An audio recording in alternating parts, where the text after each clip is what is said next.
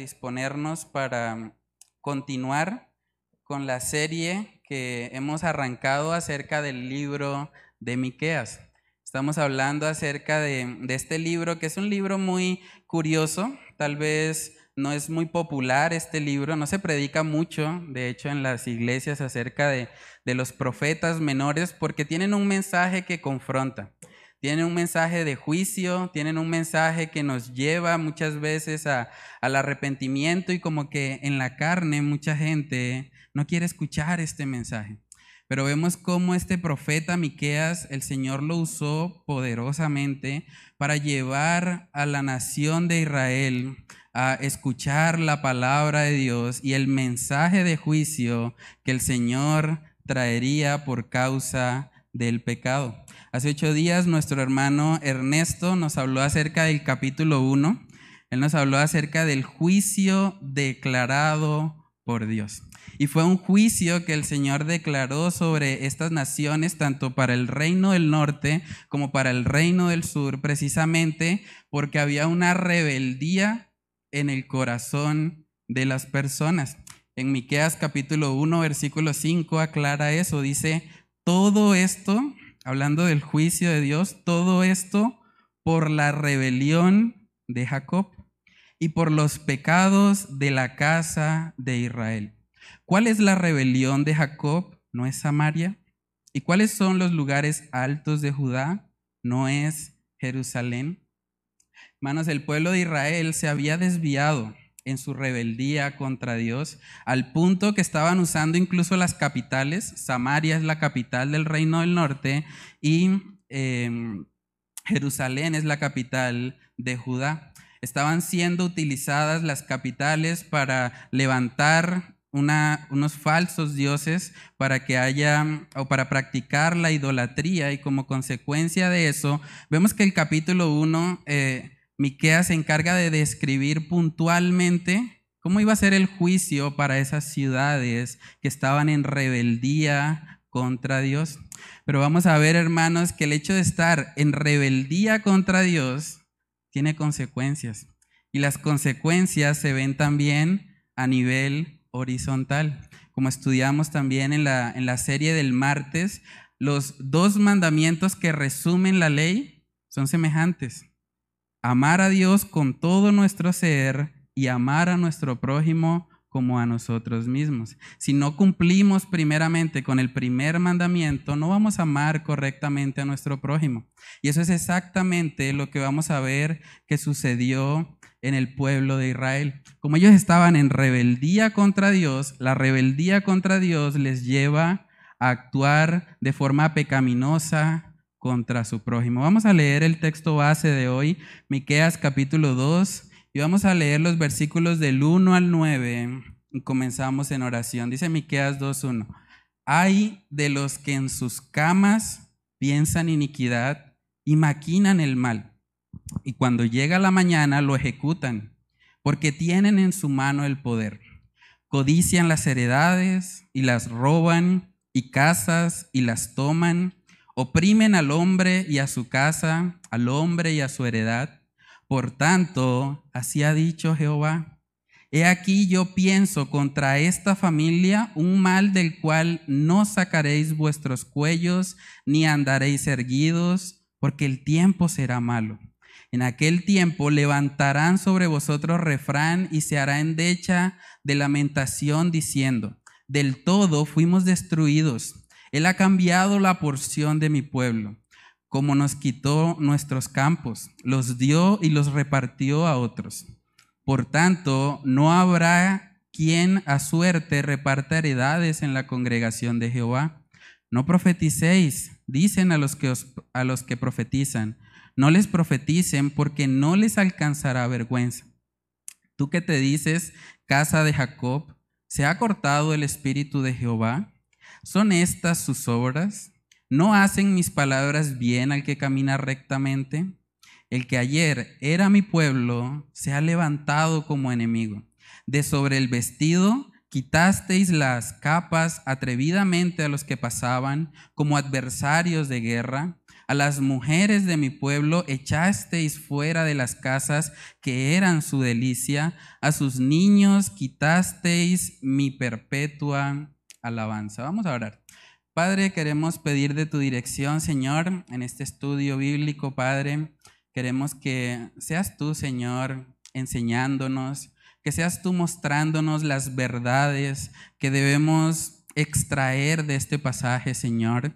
Padre, que seas tú a través de tu Espíritu Santo guiándonos a toda verdad y enseñándonos, Señor, la necesidad que tenemos de escudriñar todo el consejo de Dios, de buscarte a ti, de reconocer que toda la escritura es útil es inspirada por ti, Señor, y, es el instrumento que tú nos has dejado acá en la tierra para formar en nosotros el carácter de Cristo Jesús. Padre, oramos para que tú nos ayudes en este estudio bíblico, que seas tú confrontándonos y redarguyéndonos, Señor, para que podamos salir de acá transformados por medio del poder de tu Espíritu Santo. Padre, oramos, Señor, todas estas cosas en el nombre de tu Hijo amado Jesús. Amén y amén. Bueno, hermanos, entonces en Miqueas capítulo 2, en el versículo 1 vemos que empieza con una palabra que es ay. Dice, ay de los que en sus camas piensan iniquidad y maquinan el mal. Y esa palabra ahí es muy curiosa porque la palabra hebrea es como una combinación entre ira e indignación, pero también como un lamento y una tristeza. La palabra ay se usa generalmente en la Biblia para expresar un juicio venidero. Esto, Miqueas aquí está diciéndole al pueblo, ay de aquellos que son corruptos. Hay de aquellos que sacan provecho de los más pobres para beneficio personal. En Mateo capítulo 23 vemos que Jesús utilizó la palabra griega hay para hablar acerca del juicio que vendría sobre los fariseos, sobre aquellos que se mostraban externamente como espirituales, pero que por dentro estaban llenos de corrupción. Es algo parecido a lo que vemos acá. En Miqueas 2, del 1 al 2, vemos que hay un lamento sobre esas personas, personas que están en rebeldía contra Dios y que como consecuencia de eso están utilizando el poder que el Señor les ha dado para aprovecharse de los más vulnerables. Hermanos, el primer punto que vamos a estar viendo es que Dios se indigna con esto. Dios se indigna con los que usan el poder para aprovecharse de los más vulnerables. Y uno pensaría, eso es terrible, eso es algo que, eh, mejor dicho, estaba pasando en esa nación porque eran muy malos. Pero saben que realmente nosotros como colombianos no estamos muy alejados de eso. Yo estuve buscando algunas cifras y según datos del 2018, se estima que el costo anual de la corrupción en Colombia es de 50 billones de pesos. 50 billones de pesos anualmente se pierden en corrupción. Porque los dirigentes, los políticos, los que están gobernando, están tomando el dinero que no les pertenece para su propio beneficio. Hermanos, aunque duela decirlo, nuestros dirigentes no son muy diferentes a los dirigentes de Israel en ese contexto. Son personas que están viviendo en corrupción. Y vemos que el Señor se indigna por eso, por eso dice Miqueas 2:1, "Ay de los que en sus camas piensan iniquidad y maquinan el mal, y cuando llega la mañana lo ejecutan, porque tienen en su mano el poder. Codician las heredades y las roban, y casas y las toman, oprimen al hombre y a su casa, al hombre y a su heredad. Hermanos, debemos recordar que aunque el emisor de este mensaje es Miqueas, él está hablando palabra de Jehová. En Miqueas 1:1 cuando hablamos acerca de la introducción, dice palabra de Jehová que vino a Miqueas de Moresed en días de Jotam, Acas y Ezequías, reyes de Judá, lo que vio sobre Samaria y Jerusalén. Entonces esta exhortación que está haciendo Miqueas viene directamente del Señor. El Señor se indigna cuando los corruptos están tomando provecho de los más vulnerables. Y vemos también en el libro de Isaías que como hablamos en la introducción, Isaías y Miqueas eh, ministraron para el mismo tiempo, en la misma época, solamente que Isaías estuvo sirviendo más hacia las ciudades mientras que Miqueas fue un profeta dedicado más hacia los pueblos. Pero vamos a ver lo que dice Isaías acerca de este tema de la corrupción. Isaías 5 del 8 al 9 dice ahí, hay de los que juntan casa a casa y añaden heredad a heredad hasta ocuparlo todo. ¿Habitaréis vosotros solos en medio de la tierra? Ha llegado a mis oídos de parte de Jehová de los ejércitos que las muchas casas han de quedar asoladas, sin morador las grandes y hermosas. Entonces aquí vemos otro ay, pero esta vez de parte del profeta Isaías. Y les está mostrando lo horrible que es delante de Dios cuando las personas se aprovechan de los más vulnerables para quitarles su tierra. Ahora es importante también mencionar que cuando hablamos de quitarle la tierra a alguien en ese contexto, era algo mucho más serio de lo que vemos hoy en día. Porque cuando una persona hoy en día pierde su propiedad, claro que le afecta, le duele, pero digamos que la propiedad no viene siendo su medio de sustento. Puede trabajar en otra cosa, puede buscar algo para subsistir, pero cuando hablamos del contexto de Israel, estamos hablando de una economía agrícola. Una economía en la que quitarle la propiedad a alguien también significaba quitarle la posibilidad de que trabajara y comiera. Por eso, hermanos, vemos que el Señor levanta un juicio muy fuerte sobre estas personas, porque al quitarle la heredad, por ejemplo, a las viudas, a los huérfanos, realmente los estaban dejando sin nada. Les estaban dejando a prácticamente condenándoles a, morir de hambre. En Isaías capítulo 10 también vemos, el profeta Isaías también habla mucho acerca de eso porque fue contemporáneo con Miqueas y pudo ver la corrupción que había en Israel. Dice Isaías 10 del 1 al 2, hay de los que dictan leyes injustas y prescriben tiranía para apartar del juicio a los pobres y para quitar el derecho a los afligidos de mi pueblo, para despojar a las viudas y robar a los huérfanos.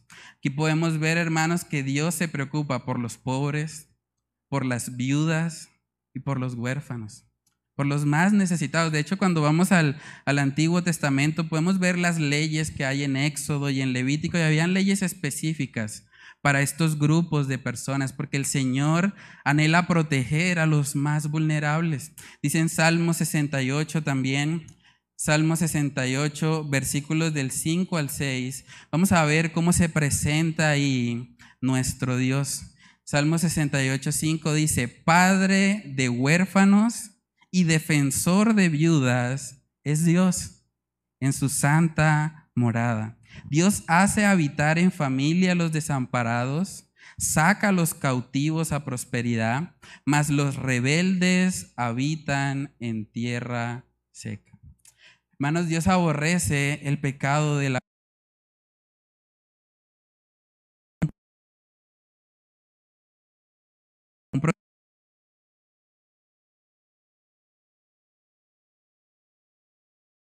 preguntaría, bueno, pero ¿qué pasa en el corazón de estas personas? Porque dice el texto en Miqueas 2.1 que ellos tenían poder.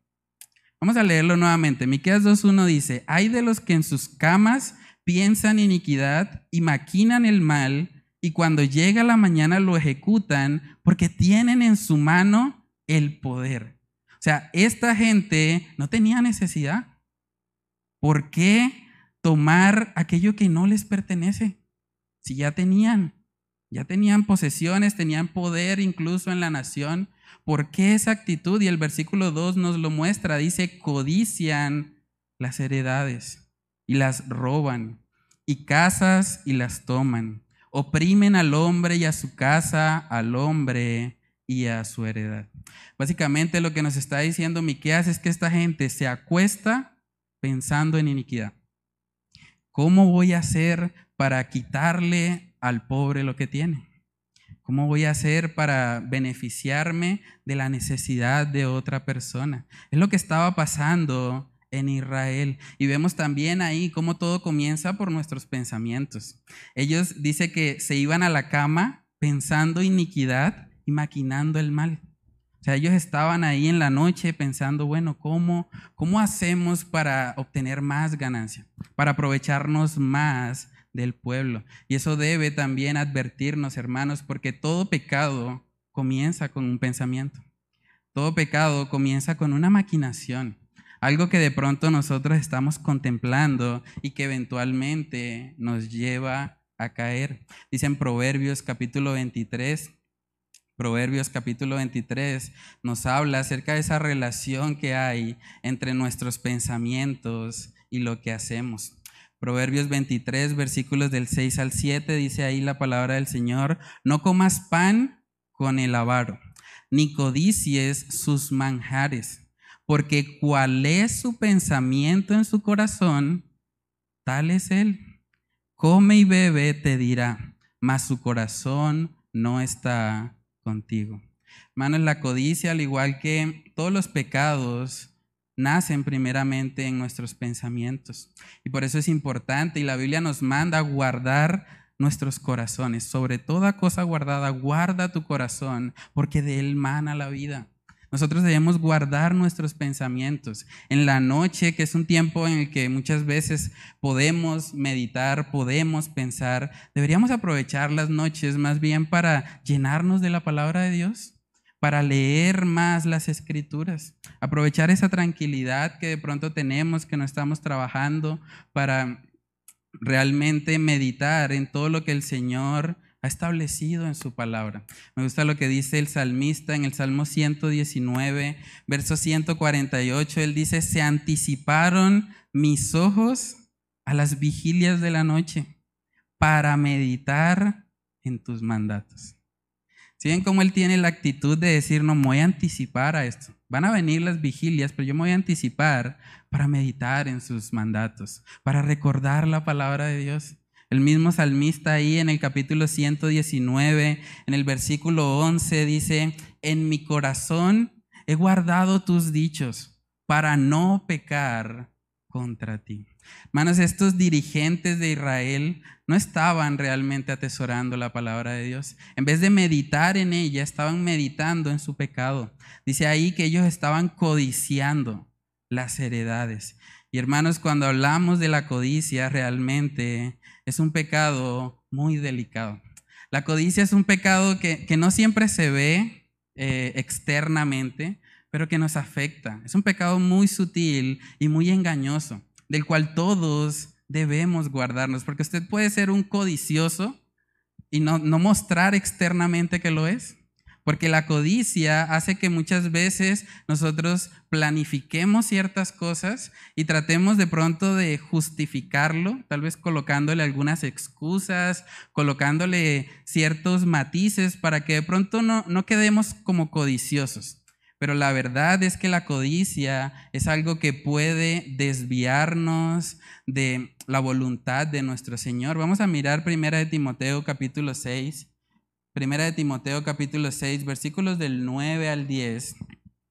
Vamos a ver lo que dice ahí. Dice, porque los que quieren enriquecerse caen en tentación y lazo y en muchas codicias necias y dañosas que hunden a los hombres en destrucción y perdición, porque raíz de todos los males es el amor al dinero, el cual codiciando algunos se extraviaron de la fe y fueron traspasados de muchos dolores.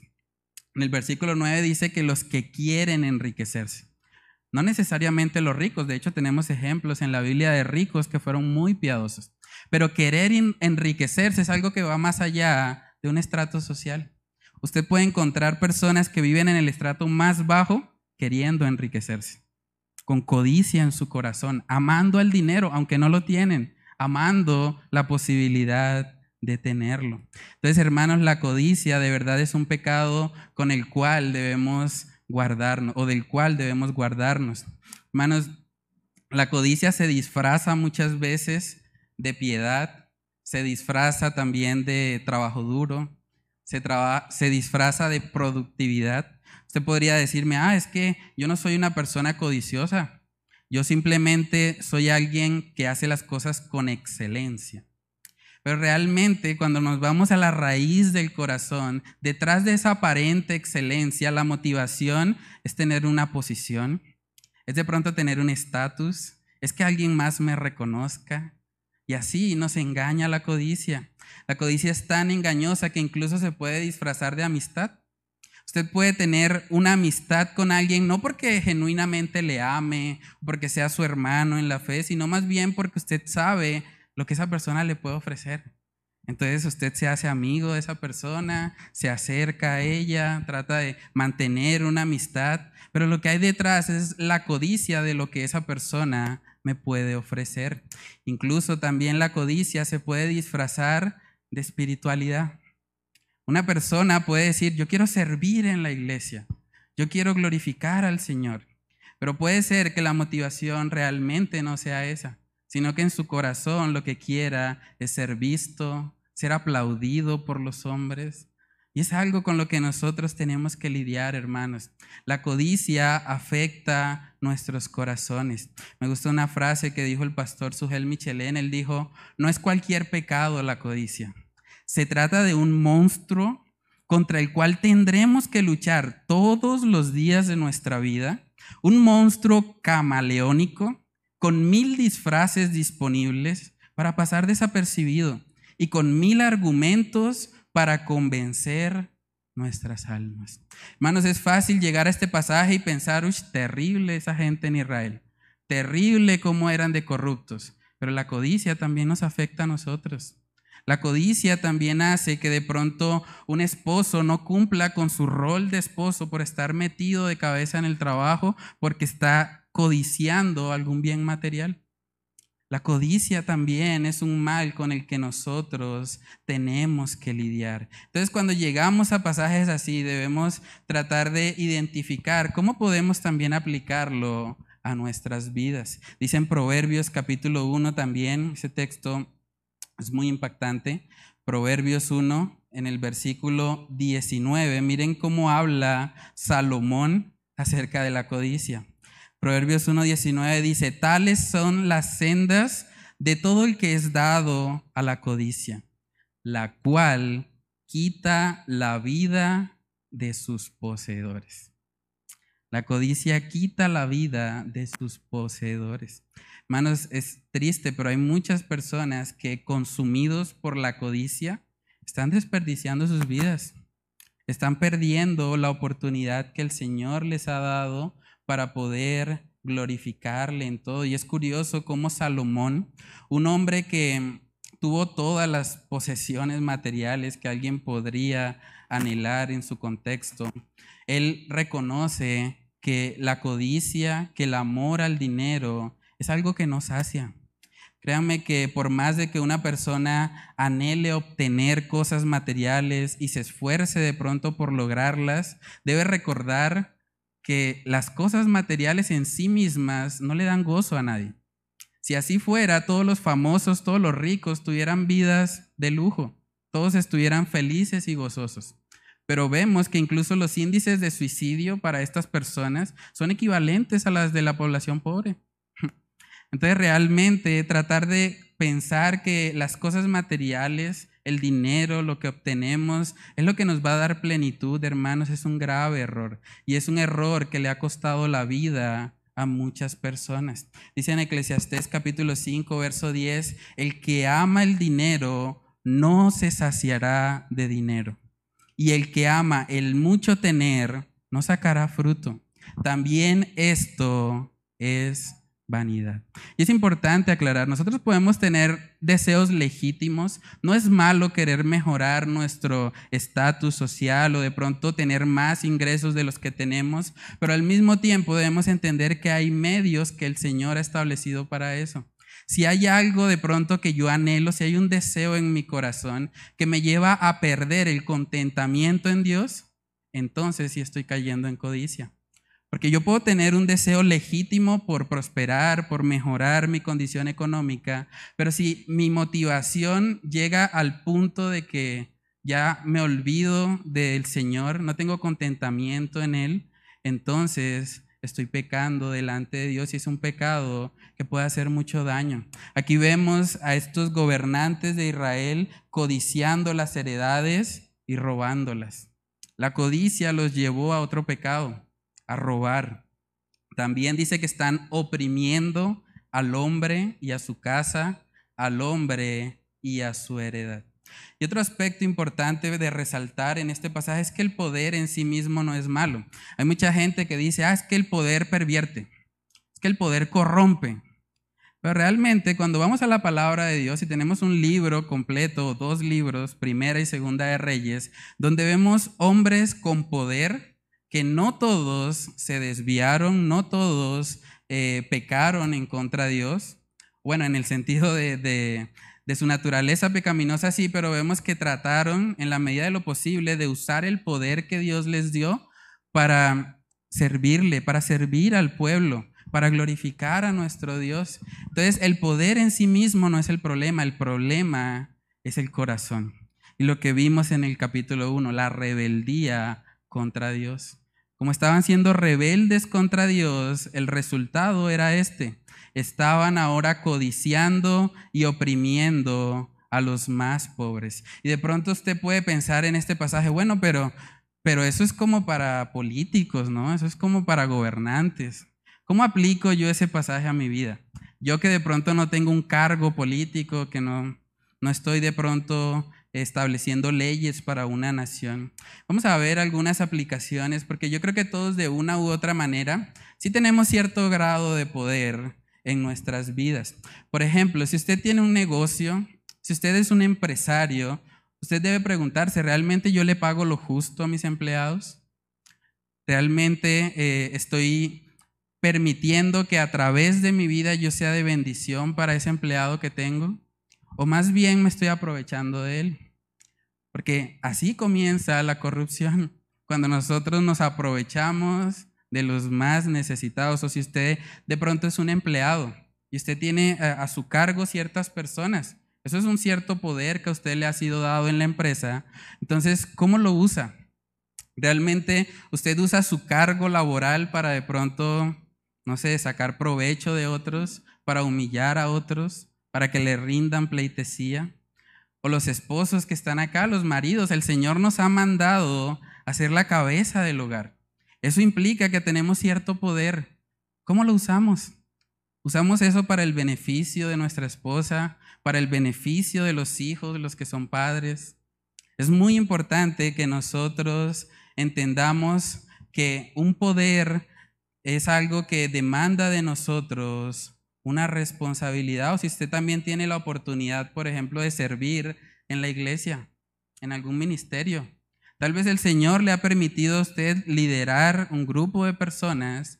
¿Cómo usa usted esa influencia? ¿Lo usa para beneficio personal o lo usa realmente para servir a otros? Eso también aplica para mí. Si ustedes ven que yo me convierto en un abusador, en alguien que les está diciendo a ustedes, bueno, todos tienen que servirme a mí, tienen que traer todo el dinero para mí. Si ustedes ven que yo hago eso, ustedes tienen toda la autoridad para echarme de esta iglesia. Porque ningún pastor, ningún líder está por encima de la palabra de Dios. La palabra de Dios es la autoridad suprema en nuestras vidas. Entonces, hermanos, para Dios es un asunto muy serio cuando usamos el poder o la influencia que Él nos ha dado para dañar a otros y no para servirle. Y es tan serio este asunto que vamos a ver en el segundo punto, que Dios promete juzgar a los que abusan del poder. Dios promete juzgar a los que abusan del poder. Miremos Miqueas capítulo 2, verso 3. Dice, por tanto, así ha dicho Jehová. He aquí, yo pienso contra esta familia un mal del cual no sacaréis vuestros cuellos, ni andaréis erguidos, porque el tiempo será malo.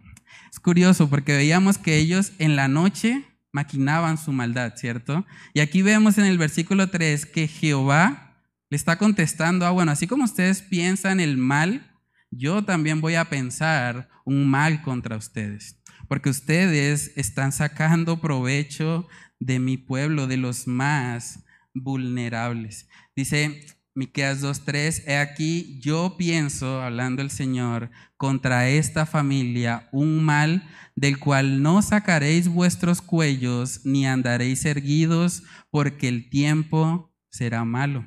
Luego dice en el 4, en aquel tiempo levantarán sobre vosotros refrán y se hará endecha de lamentación diciendo, del todo fuimos destruidos. Él ha cambiado la porción de mi pueblo, cómo nos quitó nuestros campos, los dio y los repartió a otros. Por tanto, no habrá quien a suerte reparta heredades en la congregación de Jehová. Hermanos, a lo largo de la palabra de Dios vemos que Él tiene un celo por los más vulnerables. En Jeremías capítulo 22 también habla algo al respecto. Jeremías 22, versículo 13. Miren lo que dice. Jeremías 22, 13. Hay del que edifica su casa sin justicia y sus alas sin equidad, sirviéndose de su prójimo de balde y no dándole el salario de su trabajo. Vemos otro hay, otra advertencia de juicio en Proverbios también, Proverbios capítulo 22, versículos del 22 al 23. Miren lo que dice ahí la palabra del Señor. Dice, no robes al pobre porque es pobre, ni quebrantes en la puerta al afligido, porque Jehová juzgará la causa de ellos y despojará el alma de aquellos que los despojaren. En el siguiente capítulo, en el 23, versículo 10, vemos también que dice, no traspases el lindero antiguo, ni entres en la heredad de los huérfanos, porque el defensor de ellos es el fuerte, el cual juzgará la causa de ellos contra ti. Hermanos, el defensor de los más vulnerables es nuestro Dios. Y vemos aquí que esta gente en Miqueas capítulo 2 era gente que era muy prepotente, gente muy orgullosa. Incluso en el verso 3 dice, no sacaréis vuestros cuellos ni andaréis erguidos. Probablemente estas personas andaban con ojos altivos, mirando a los demás por debajo del hombro, pensando que eran superiores por el poder que les había sido delegado. Pero vamos a ver que esa es precisamente una de las características de de lo que Dios aborrece. Proverbios capítulo 6. Proverbios capítulo 6, versículos del 16 en adelante. Dice ahí la palabra del Señor. Seis cosas aborrece Jehová y aún siete abomina su alma. Miren lo que dice, los ojos altivos. La primera característica que se menciona es esa, los ojos altivos, la lengua mentirosa, las manos derramadoras de sangre inocente, el corazón que maquina pensamientos inicuos, los pies presurosos para correr al mal, el testigo falso que habla mentiras y el que siembra discordia entre los hermanos. En Santiago capítulo 4 versículo 6 también vemos que dice que Dios resiste a los soberbios y da gracia a los humildes. Entonces, eso debe tener dos aplicaciones para nuestras vidas. Primeramente, si usted está sacando provecho de alguien más, usted debe saber que el Señor les va, le va a juzgar por eso. Pero por otro lado, también es posible que haya personas acá que de pronto están siendo víctimas genuinamente de algún tipo de injusticia. Puede ser que usted tenga un jefe difícil, Puede ser que de pronto alguien esté usurpando lo que a usted le pertenece. Y si ese es su caso, usted debe recordar esta palabra. Usted debe recordar que Dios es el defensor de los vulnerables. Usted no necesita tomar venganza en sus propias fuerzas. Usted debe dejar la causa al Señor. Él se encargará de juzgar a aquellos que oprimen a los más pobres. Vamos a mirar Romanos capítulo 12 Romanos capítulo 12, versículo 19, dice ahí la palabra del Señor, no os venguéis vosotros mismos, amados míos, sino dejad lugar a la ira de Dios, porque escrito está, Mía es la venganza, yo pagaré, dice el Señor. Hermanos, saben que históricamente nosotros podemos comprobar que todo esto que está diciendo aquí el profeta Miqueas se cumplió al pie de la letra. Usted puede buscar fuentes históricas externas a la Biblia y se va a dar cuenta cómo los asirios conquistaron el reino del norte aproximadamente en el año 722 a.C. y le quitaron las heredades a los que estaban oprimiendo a los más pobres. Eventualmente la palabra del profeta Miqueas se cumplió. También vemos lo mismo respecto al reino del sur, solo que unos años después. Usted puede buscar también en fuentes históricas externas a la Biblia y va a encontrar que en el año 586 antes de Cristo, el reino del sur fue conquistado por el imperio babilónico. Y ese imperio babilónico se, se encargó de quitarle las heredades a esos hombres que estaban yendo en contra de la voluntad de Dios. Por eso dice Miqueas 2:4 que en aquel tiempo levantarán sobre vosotros refrán y se hará endecha de lamentación diciendo, del todo fuimos destruidos, él ha cambiado la porción de mi pueblo, cómo nos quitó nuestros campos, los dio y los repartió a otros. Por tanto, no habrá quien a suerte reparta heredades en la congregación de Jehová. Hermanos, tenemos un Dios que es un Dios fiel, un Dios que cumple sus promesas, no solo las promesas en las que de pronto nos sentimos más cómodos, las promesas en las que de pronto eh, nos alegramos cuando escuchamos, eh, si buscamos primeramente el reino de Dios y su justicia, todas las, nuestras necesidades serán añadidas. Eso nos gusta. Pero también debemos entender que así como Dios es fiel para cumplir esas promesas, Él también es fiel para cumplir sus promesas de juicio. Y el juicio que Él había declarado contra esta nación se cumplió. También podemos ver, hermanos, que hay una promesa en las escrituras que mucha gente se ha burlado, mucha gente ha dicho, ah, eso los cristianos siempre están ahí diciendo que, Jesús va a volver. Han pasado 2021 años desde que Jesús llegó y nunca pasa nada. Eso es pura carreta. Pero hermanos, así como el Señor fue fiel para juzgar a Israel, también Él es fiel en cumplir con la promesa de su segunda venida. Vamos a ver segunda de Pedro capítulo 3 versículos del 9 al 10. Dice ahí la palabra del Señor. El Señor no retarda su promesa, según algunos la tienen por tardanza, sino que es paciente para con nosotros, no queriendo que ninguno perezca, sino que todos procedan al arrepentimiento. Pero el día del Señor vendrá. Vendrá como ladrón en la noche en el cual los cielos pasarán con gran estruendo y los elementos ardiendo serán deshechos y la tierra y las obras que en ella hay serán quemadas. Hermanos, así como Dios fue fiel para juzgar a Israel, también Él va a ser fiel para juzgar a toda la humanidad respecto a sus pecados. Y la pregunta que debemos hacernos es si estamos listos para ese encuentro con Él. Si estamos listos para recibir a nuestro Señor Jesucristo ahora como el Rey de Reyes y Señor de Señores. Solamente hay dos posibilidades en este libro de Miqueas. Usted es de los rebeldes, de los que está en contra de Dios. Usted reconoce y se arrepiente de su pecado y busca al Señor para salvación. Vamos a ver, hermanos, que por último, lo que llevó a este pueblo a actuar de esa manera es la rebeldía que había en su corazón. Punto número tres es que la rebeldía te lleva a no querer escuchar la palabra de Dios. Después de todas estas advertencias que hemos estado viendo que Miqueas le hace al pueblo, uno se preguntaría, pero ¿por qué no se arrepienten? Y vamos a ver la razón. Verso 6 dice, no profeticéis, dicen a los que profetizan.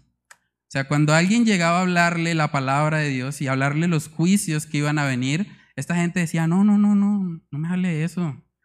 No, a mí no me gusta eso, no. Hábleme de un Dios de amor, Hábleme de un Dios que va a cumplir todos mis sueños, de un Dios que me va a dar casa, carro, beca, de eso sí, pero no, no me hable de juicio. Dicen el 6, no profeticéis, dicen a los que profetizan, no les profeticen, porque no les alcanzará vergüenza.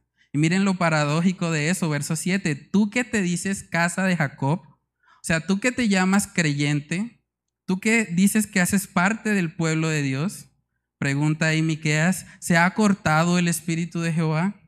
¿Son estas sus obras? ¿No hacen mis palabras bien al que camina rectamente?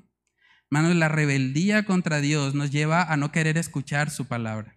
Nos lleva a alejarnos de el consejo que él ha dejado para nuestras vidas. Pero debemos tener mucho cuidado, porque no hay nada más autodestructivo para una persona que no querer escuchar la palabra de Dios. Ellos tal vez están pensando, no, déjenme aquí, déjenme en mi pecado, no me digan nada, pero realmente se están autodestruyendo, porque lo que el hombre necesita es la palabra de Dios es la única que puede darnos vida eterna, la única que puede rescatarnos de nuestra condición de pecado. Vamos a mirar Hebreos capítulo 4, Hebreos capítulo 4, en el versículo 12. Miren lo que dice. Hebreos 4, 12, porque la palabra de Dios es viva y eficaz y más cortante que toda espada de dos filos y penetra hasta partir el alma y el espíritu, las coyunturas y los tuétanos, y discierne los pensamientos y las intenciones del corazón. Hermanos, si la palabra de Dios es viva y eficaz, no escucharla es muerte e ineficacia. No escucharla nos va a llevar a la muerte, porque la palabra de Dios es la que nos da vida. Necesitamos estar en ella. Estas personas, como estaban en rebeldía contra Dios, como estaban en pecado, no querían escuchar. Estaban diciendo, no, no me hables de eso. Y es muy triste. Miren que en Miqueas 2.8 dice, el que ayer era mi pueblo, porque estamos hablando del pueblo de Israel, el que ayer era mi pueblo se ha levantado como enemigo. De sobre el vestido quitasteis las capas atrevidamente a los que pasaban como adversarios de guerra, a las mujeres de mi pueblo echasteis fuera de las casas que eran su delicia, a sus niños quitasteis mi perpetua alabanza. Hermanos, solo hay dos opciones, como decía un autor, la Biblia te mantendrá alejado del pecado o el pecado te mantendrá alejado de la Biblia. Esa es la realidad. Si nosotros queremos vivir en rebeldía contra Dios y queremos estar en pecado, pues vamos a rechazar la palabra de Dios. Como dice en Juan capítulo 3, cuando Jesús vino al mundo, los hombres amaron más las tinieblas que la luz. Pero es triste que eso pase con aquellos que se llaman creyentes. Porque uno entiende que el mundo, bueno, el mundo está en su pecado, el mundo está viviendo conforme a sus concupiscencias, pero el pueblo de Dios, dice ahí en el verso 8, el que ayer era mi pueblo se ha levantado como enemigo. Hermanos, no vivimos tiempos muy diferentes. Hoy por hoy los, los que se hacen llamar cristianos están viviendo como el mundo. Tampoco les gusta escuchar la palabra de Dios.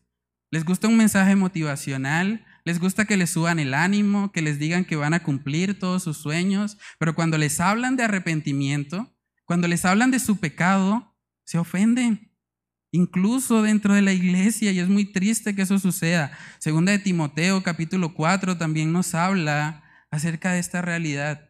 Segunda de Timoteo 4, versículos del 3 al 4, dice, porque vendrá tiempo cuando no sufrirán la sana doctrina, sino que teniendo comezón de oír, se amontonarán maestros conforme a sus propias concupiscencias. Hermanos, ¿saben que esos tiempos ya han llegado? Para Pablo era futuro, vendrá tiempo cuando no sufrirán la sana doctrina, pero nosotros lo estamos viviendo. Hoy por hoy las iglesias más grandes son las iglesias en las que te dan un mensaje motivacional, te dan un mensaje de que Dios va a prosperarte, de que Dios va a permitirte alcanzar todos tus sueños, porque es un mensaje que apunta justamente a lo que dice este texto, conforme a sus propias concupiscencias, lo que las personas quieren oír. Y por eso mucha gente se molesta cuando le hablan del pecado, cuando le hablan de arrepentirse. Dice, no, ese mensaje no me gusta. Mejor busco otra iglesia donde me digan cosas agradables, donde me digan de pronto que, que soy un campeón, que voy a alcanzar todos mis sueños. Pero ese no es el llamado de las escrituras. Si yo les dijera a ustedes eso, les estaría odiando. Les estaría llevando a una condenación. Yo tengo que predicar el mensaje de Dios, su palabra. Ella es la única que nos da vida, hermanos. Ella es la única que nos rescata. Y por eso Miqueas en el capítulo 1 termina diciendo, Miqueas 1:16 dice, "Ráete y trasquílate por los hijos de tus delicias. Hazte calvo como águila, porque en cautiverio se fueron de ti." Básicamente lo que él está diciendo es, arrepiéntanse. Arránquense los pelos por su pecado, en señal de arrepentimiento. De eso se trata. Y cuando uno ve esos pasajes dice, uy, pero qué exagerado. arrancarse los pelos. Pero ¿qué pasaría si tú perdieras todo lo que tienes hoy? Si de pronto perdieras la casa, si perdieras un familiar, si perdieras algo, tu empleo, tu estabilidad, ¿no estarías así? ¿No estarías queriéndote arrancar los pelos del desespero? Es lo mismo, hermanos. Debemos pedirle al Señor que nos conceda un arrepentimiento real y genuino. El llamado de Miqueas es arrepiéntanse, vuelvan a mí, incluso para aquellos que se hacen llamar creyentes, como eran los israelitas. Ellos también necesitaban arrepentirse. Saben que el mensaje de Jesús desde el principio de su ministerio, vamos a verlo en Marcos capítulo 1, ya con esto termino. Marcos capítulo 1, verso 14. Dice, después que Juan fue encarcelado, Jesús vino a Galilea predicando el, el Evangelio del reino de Dios, diciendo, el tiempo se ha cumplido y el reino de Dios se ha acercado. Arrepentíos y creed en el Evangelio. Hermanos, si usted no se, arrepintió el domingo pasado, yo le animo a que se arrepienta hoy. No espere más. El mensaje de nuestro Señor Jesús es arrepentimiento y fe. Arrepiéntanse y crean el Evangelio. Reconozcan que han pecado. No somos muy diferentes, como ya vimos, al pueblo de Israel. Tenemos mucho en común. Entonces es muy importante que nosotros podamos tener esa actitud de arrepentirnos genuinamente delante de Dios y de reconocerle a Él como el único y suficiente Salvador de nuestras vidas. Entonces vamos a orar y vamos a pedirle al Señor que Él nos conceda un arrepentimiento genuino, un arrepentimiento delante de Él antes de que el juicio llegue a nuestras vidas. Vamos a orar. Padre, te damos muchas gracias, Señor, por este pasaje. Gracias porque aunque es un mensaje confrontante, es un mensaje de juicio, Señor. Padre, este mensaje nos recuerda que tenemos un problema delante de ti, un problema que supera a cualquier problema terrenal y es el problema del pecado, Señor. Padre, ayúdanos a, a, tener un corazón contrito y humillado delante de ti. Ayúdanos a reconocer que necesitamos arrepentirnos, que aun cuando nuestra carne no quiera hacerlo, aun cuando querramos vivir en rebeldía en contra de ti, Señor, Padre, que seas tú a través de tu Espíritu Santo transformándonos y llevándonos, Señor, a experimentar un arrepentimiento genuino, a experimentar, Señor, lo que es pasar de muerte a vida, a vivir para ti, Señor. Padre, que no juguemos más con este asunto, que no estemos pensando que, que nos vamos a arrepentir después. Hoy es el día de salvación, Señor. Padre, si hay alguien acá que no te conoce, si hay alguien que de pronto tiene dudas acerca de dónde va a pasar la eternidad, Padre, yo te pido que seas tú trayéndole convicción, que seas tú permitiendo que, que esa persona pueda ver lo horrible que es su pecado, lo mucho que ofende el pecado a un Dios santo, santo, santo, y que esa persona pueda venir a ti, Señor, arrepentido, reconociéndote y queriendo vivir para ti. Padre, oramos para que tú seas ayudándonos a, poner por obra esta tu palabra Oramos, Señor, en el nombre de Cristo Jesús. Amén y amén.